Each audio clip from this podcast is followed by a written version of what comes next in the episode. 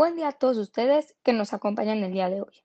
En este episodio tendremos la oportunidad de presentar una mesa redonda combinada con un debate en donde tres distintas mujeres nos presentarán su postura ante el tema del feminismo en nuestro país.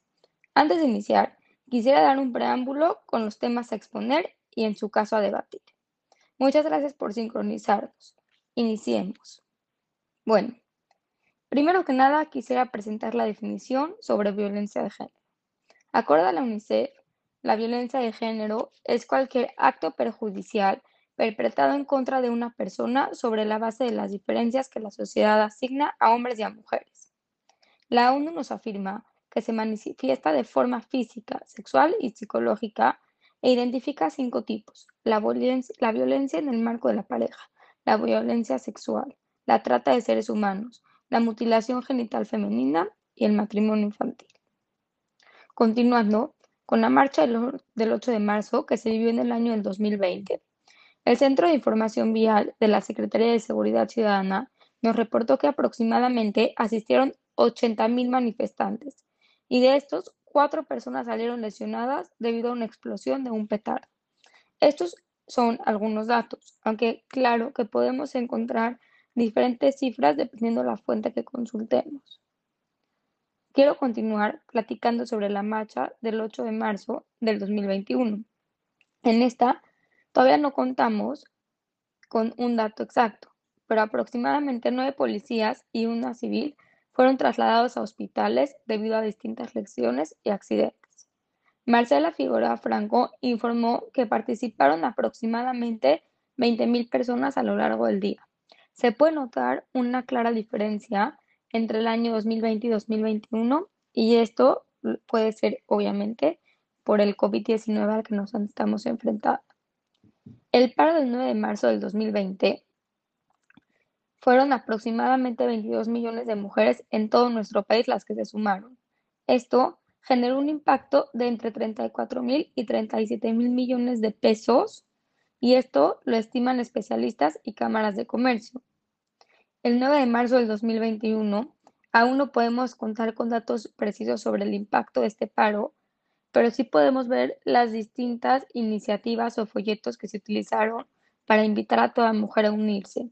El hashtag que se utilizó fue Un día sin nosotras, el paro 9 de marzo, 9 de marzo del 2021 y distintas organizaciones se, se unieron, como lo fue el CIDE, Soy una mujer, FEM, un día Colmex, etcétera. Estas fueron algunas organizaciones que convocaron. Ahora, quiero hablar sobre la violencia y daños a la ciudad que se provocaron ambos años. Julio Broca, quien es un artista gráfico y sociólogo, investiga fenómenos culturales de disrupción y rebelión, es diseñador del Instituto de Ciencias Sociales y Humanidades. Y él, ante el tema de violencia y daños que se realizaron en las protestas, quiero citar la frase dicha por él. Lo que le han hecho a la ciudad es apenas un pálido reflejo de lo que el machismo le ha hecho a sus cuerpos y su alma. Invito a nuestras panelistas a comentar un poco sobre lo que esta frase refleja en cada una de sus posturas. Los daños reportados en la marcha del 2020 fueron algunos como pintar la fuente bicentenario de color rojo, lo que provocó gran, gran impacto, incendios en locales del centro histórico, pintas, accidentes, rupturas de monumentos, etc. En el 2021, varias encapuchadas rompieron los vidrios del edificio del gobierno de la Ciudad de México. Algunas manifestantes derribaron parte de la valla que fue colocada para proteger el Palacio Nacional. Pasando al tema del feminicidio, quisiera agregar que en 2016 se registraron 426 feminicidios. Para el 2019, esta cifra aumentó a 1.006 feminicidios. Una gran diferencia y muy triste dato. En 2020, el Observatorio de Feminicidios de México reportaron 724 feminicidios, esto hasta el mes de septiembre. Y bueno, a partir de estos datos, quiero invitar a cada una de nuestras panelistas a comentarnos un poco sobre su postura, sobre su opinión y en qué basan cada una de ellas su actitud ante esta situación. Invito a cada una de ellas a presentarse y a platicarnos sobre lo que ellas opinan a partir de estos datos propuestos, estos conceptos definidos y sobre lo que ellas mismas nos pueden aportar. Muchas gracias. Iniciemos. Hola, mi nombre es Paulina Estrada y el feminismo no es una cuestión nueva para mí, sin embargo creo que en estos últimos años el concepto ha cambiado y la manera en la que se representa no es la misma que yo en su momento conocí.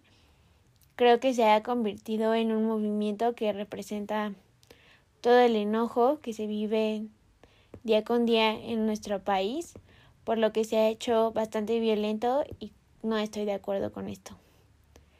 El 2020 en definitiva marca un antes y un después en cuanto a las marchas feministas en México. Se hicieron cada vez más grandes y representan el grito de inconformidad ante la violencia que sufren las mujeres a diario. El enojo y la impotencia son la constante de las mujeres que han salido a alzar la voz, ya que en México todos los días 10 mujeres son asesinadas. El 8 de marzo de 2020 80.000 mujeres salieron a las calles de la Ciudad de México y del área metropolitana a exigir justicia y ser escuchadas. Esta desesperación ha llevado a las mujeres a tomar acciones que corresponden a este enojo, como vandalizar monumentos históricos y edificios, romper y quemar. Comprende el enojo y la impotencia, pero generar más violencia no es la solución y es la última medida que se debería de tomar. Sus acciones no generaron ningún cambio, solo consiguieron dividir la opinión pública porque las marchas feministas se convirtieron en un símbolo de violencia, por lo que más personas rechazan al movimiento. Sin embargo, pareciera que no existe otra opción para ser escuchadas. Al día siguiente se realizó el paro nacional Un día sin nosotras, donde millones de mujeres se comprometieron a desaparecer para hacer notar nuestra importancia dentro de la sociedad cómo serían las cosas si un día fuéramos una cifra más. El paro nacional fue una protesta 100% pacífica y aún así se desestimó e incluso provocó burlas. Parte de esto es la falta de empatía por parte de la población y el mismo gobierno, porque es una situación de día a día, de dolor, de angustia y miedo. México no es el único país donde se ha realizado un paro así. El 24 de octubre de 1975, las mujeres islandesas se unieron a un paro similar llamado Un Día Libre de Mujeres, donde en lugar de ir a sus trabajos o quedarse en casa a hacer las labores del hogar, salieron a las calles a protestar. El 90% de la población femenina participó en este evento que se considera hoy en día histórico. Un año más tarde se creó el Gender Equality Council y fue aprobado el Gender Equality Act, donde la discriminación de género se hizo ilegal en todas sus esferas. A los cinco años de estos sucesos, se eligió a la primera mujer presidenta en Islandia y fue la primera jefa de Estado mujer en todo el mundo. Esto se hizo posible porque las mujeres islandesas de todos los estratos sociales y económicos se unieron para la misma causa, a diferencia de México, que entre las mismas mujeres hay divisiones y estas marchas con violencia y vandalismo solo crean muchas más. En nuestro país, la falta de educación e información sobre este tema es un factor que juega un papel muy importante en esto y creo que la única manera en la que se conseguirán resultados es educando en las esferas donde realmente importa. Como no existe una cultura de educación con perspectiva de género en las escuelas ni en los lugares donde se toman las decisiones o se imparte justicia, no existe una sensibilización sobre por qué los feminicidios y las violaciones quedan impunes. Este año Animal Político publicó un reportaje donde se mencionan que los últimos cinco años, cinco de cada cien denuncias por abuso sexual y violación terminaron en sentencia. En México la tasa de impunidad de crímenes sexuales es del 95%. En 2019 se reportó que la tasa de impunidad de los feminicidios es del 51.4%, con estados especialmente problemáticos como Baja California Sur, con una tasa de impunidad del 100%, Guerrero con 93.8% y Jalisco con 86.7%. Es por eso que considero que de nada sirve salir a quemar y destruir si dentro de los ministerios públicos y las cortes de justicia nada cambia. Creo que lo mejor que podemos hacer para generar este cambio es ir a educar a las escuelas, a los ministerios públicos, a la Suprema Corte de Justicia de la Nación, la Cámara de Diputados y Senadores, para generar conciencia y sensibilización para que estas justicias sean resueltas por la ley. Hola, mi nombre es Laura Álvarez. Yo soy estudiante de la Universidad Nahuac en la carrera de Responsabilidad Social. Y bueno, pues en lo personal, hasta hace relativamente poco tiempo conocí la palabra feminismo, o probablemente ya la conocía, pero en realidad nunca le di la importancia que ésta debía. Y pues hasta hace apenas poco tiempo entendí todo lo que esto representa y que es un movimiento y lucha que busca eliminar todas aquellas formas de discriminación hacia la mujer y que principalmente está busca la, equidad de género. Actualmente en México, la violencia que sufrimos las mujeres día con día sigue empeorando y no se ve que vaya, que vaya a parar. Vivimos en un país en el que solo del 2017 al 2020 los feminicidios incrementaron de 7 a 10 en un solo día, según datos de la Oficina del Alto Comisionado de Naciones Unidas para los Derechos Humanos y que además de esta cifra de estos 10 feminicidios al día, la mitad de estos quedarán en la impunidad. Asimismo, según la INEGI, de las 46.5 millones de mujeres que vivimos en el país, más de la mitad, es al menos un 66%, ha sufrido, ha sufrido violencia en algún momento de su vida.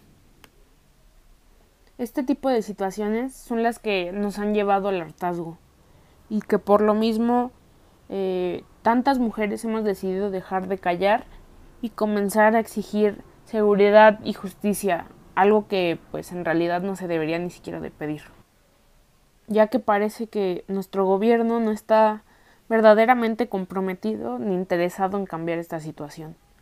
Es decir, si bien ha habido esfuerzos por parte del mismo para proteger a la mitad de la población, como mediante la creación del CONAVIM, que es la Comisión Nacional para Prevenir y Erradicar la Violencia contra las Mujeres, o la tipificación del feminicidio como delito grave, pues estos están lejos de ser acciones suficientes o tan siquiera eficientes. Considero que la importancia de las manifestaciones por el Día de la Mujer en México justamente radica en que es una forma de, de hacer que el país y que sobre todo el gobierno escuche nuestras exigencias.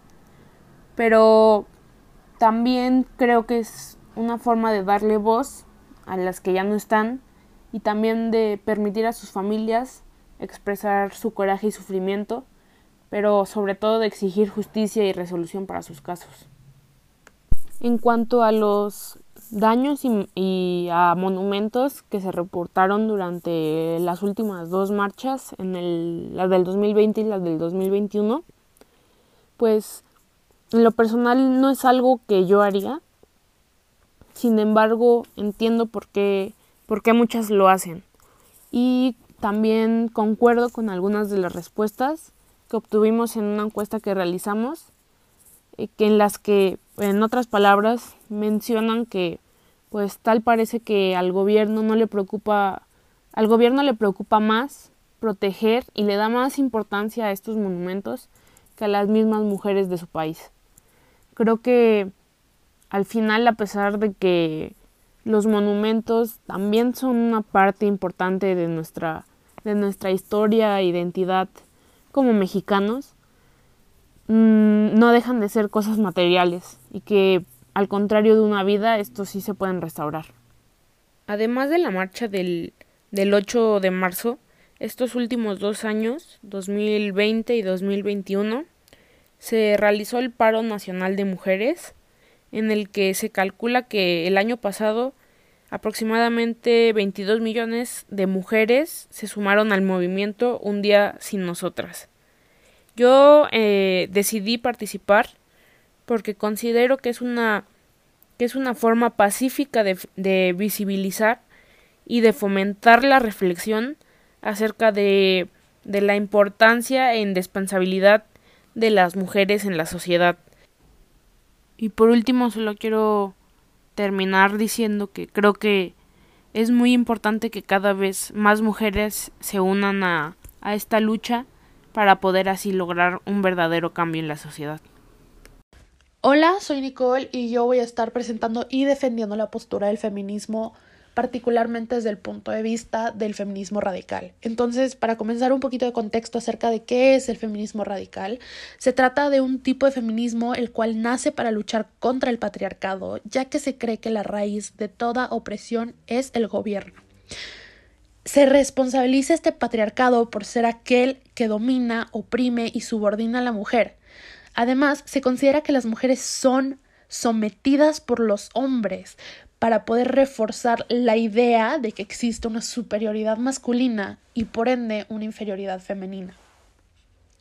Dentro del feminismo radical se considera necesario y se busca poder reordenar la estructura de desigualdad patriarcal que existe en muchas culturas y en la sociedad. Es muy importante destacar desde un inicio que el feminismo radical no es un acto de misandría, no se está en contra de los hombres, no se odia a los hombres, no se busca ser superior a los hombres, solo se opone a la ideología de género discriminatoria, al igual que a la misoginia. Muchas veces la decisión de optar por este tipo de feminismo nace por alguna injusticia, algún abuso, opresión, subordinación, la cual hayan sufrido las mujeres a lo largo de su vida. Además, les da una plataforma y es una forma de luchar y exigir justicia por su yo del pasado y por las demás mujeres en todo el mundo. Hoy en día se podría decir que en México existe un concepto erróneo y una imagen negativa acerca del movimiento feminista y especialmente del feminismo radical. Previo al movimiento de las marchas del 8 de marzo del 2021, el gobierno de Andrés Manuel López Obrador instaló un muro fuera del Palacio Nacional, con la excusa de que sería para evitar provocaciones, infiltraciones y ataques. Además se realizó un video donde el presidente se victimizaba ante la situación y el movimiento. Lo único que esto logra es malinformar a la sociedad y descartar la lucha del feminismo y pintar una imagen negativa acerca de esta. La respuesta que se tuvo de pintar y decorar este muro con todos los nombres de aquellas que han sido víctimas de violencia de género fue una manera de manifestarse pacíficamente. Y es justamente lo que los medios y el gobierno no quieren que, que la gente vea, porque no es la imagen que ellos quieran transmitir. Además, se atribuye mucho al feminismo radical, que son somos aquellas personas, aquellas mujeres que durante las marchas dañamos los monumentos, pintamos paredes, prendemos fuego, atacamos a los policías.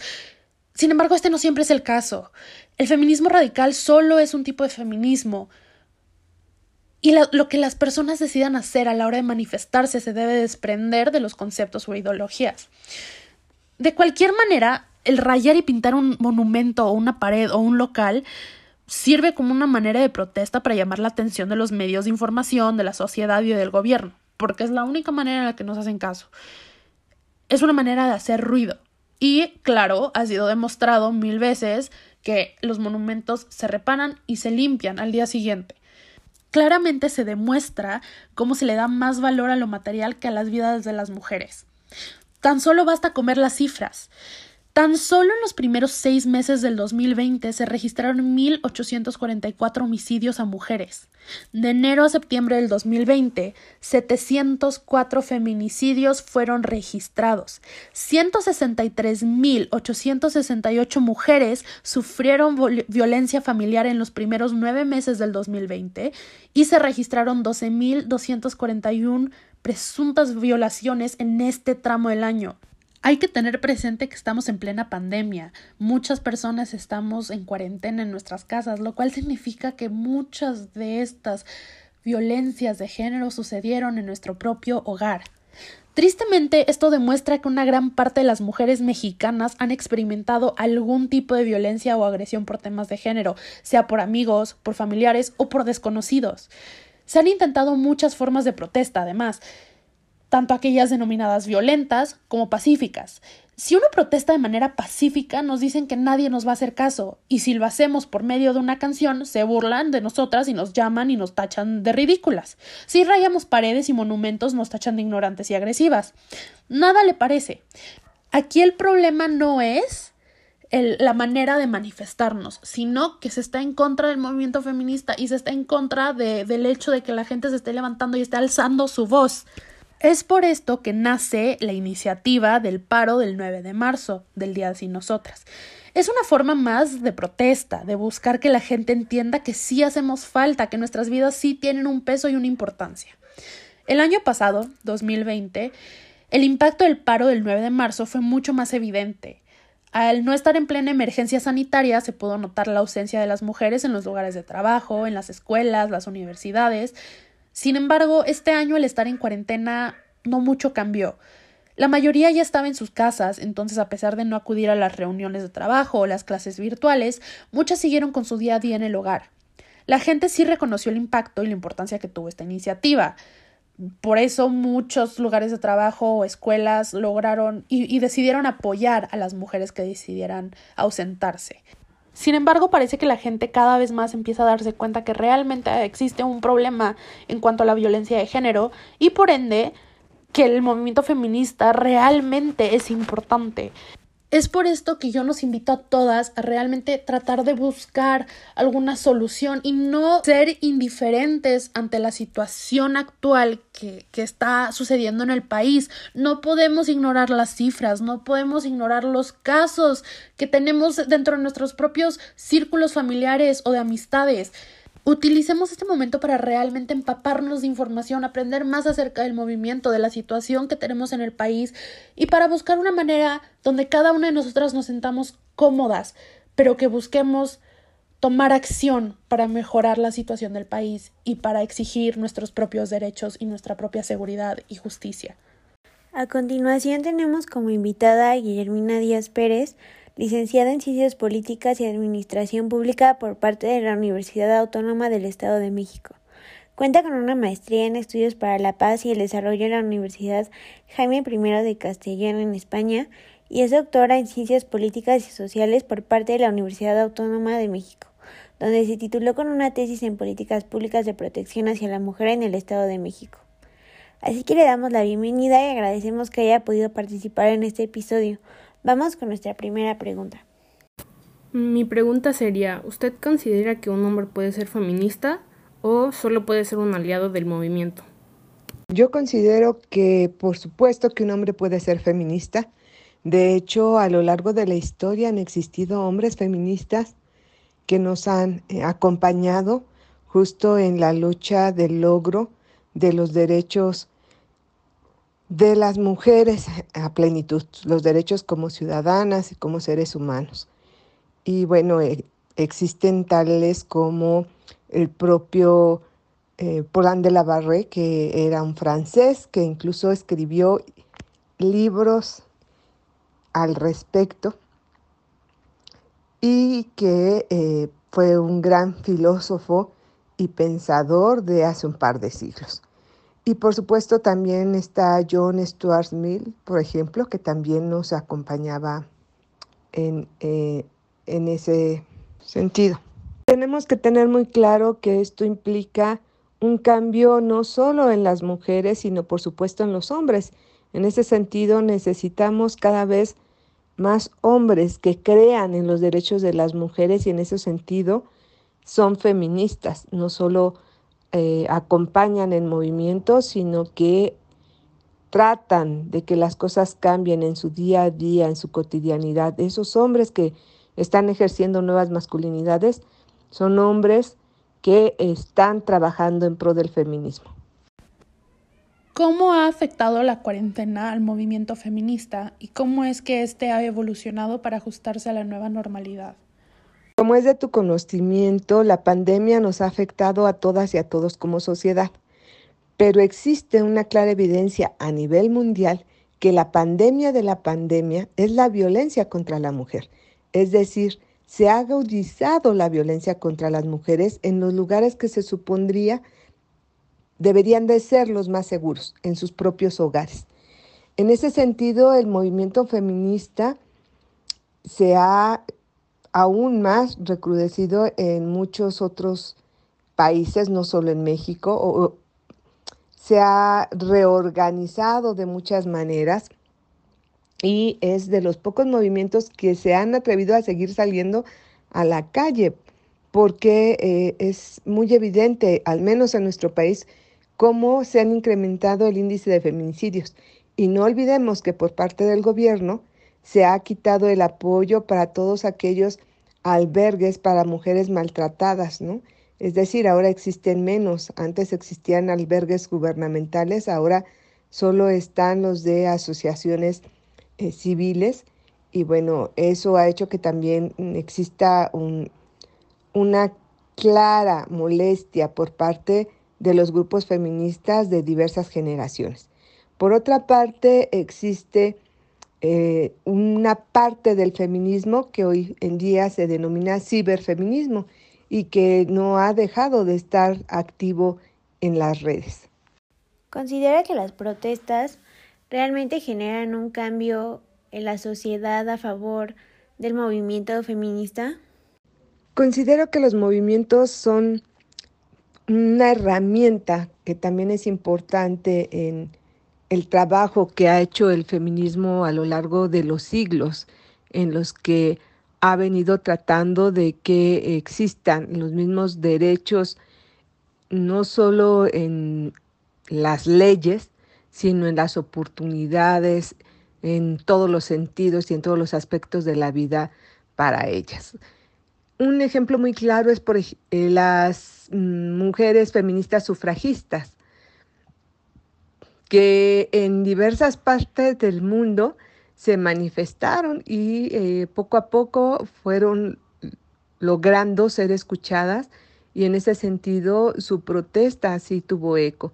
Y la verdad también es que si no hubieran empezado a manifestarse todas aquellas eh, mujeres que estaban denunciando la desaparición o el feminicidio de sus hijas en Ciudad Juárez, no se hubiera mirado a nuestro país y no se hubiera actuado ni tendríamos hoy en día em, la legislación que tenemos. Eh,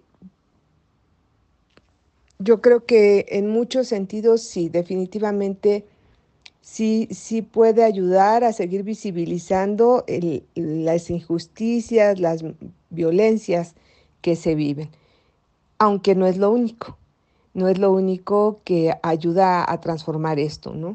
Eh, lo que tenemos que transformar es la cultura y eso se logra a través de la educación, tanto formal como informal. Evidentemente me refiero a una cultura machista en un contexto patriarcal. ¿El feminismo equivale al machismo? ¿Es lo mismo o en qué se diferencia uno del otro? No, el feminismo no es el equivalente del machismo. El feminismo es un movimiento que surge contra el machismo, que es una de las manifestaciones violentas que no solo ha coartado la vida de las mujeres, sino incluso de los propios hombres. Eh, y obviamente todo eso está en una estructura mayor que es el patriarcado. El feminismo es un movimiento que surge en contra de las opresiones y de las violencias que se han generado en un contexto patriarcal y una de ellas es el machismo.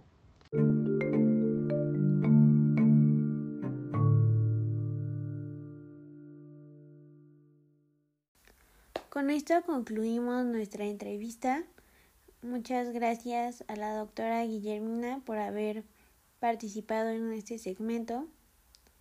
Y como conclusión, consideramos que para generar un cambio son necesarias tanto las protestas como educar y de que todos, tanto mujeres como hombres, debemos de ser parte de esta transformación para que en realidad generemos un impacto y estas situaciones comiencen a cambiar y se haga justicia por las mujeres. Muchas gracias por su atención. Esto fue todo por hoy. Nos vemos a la próxima.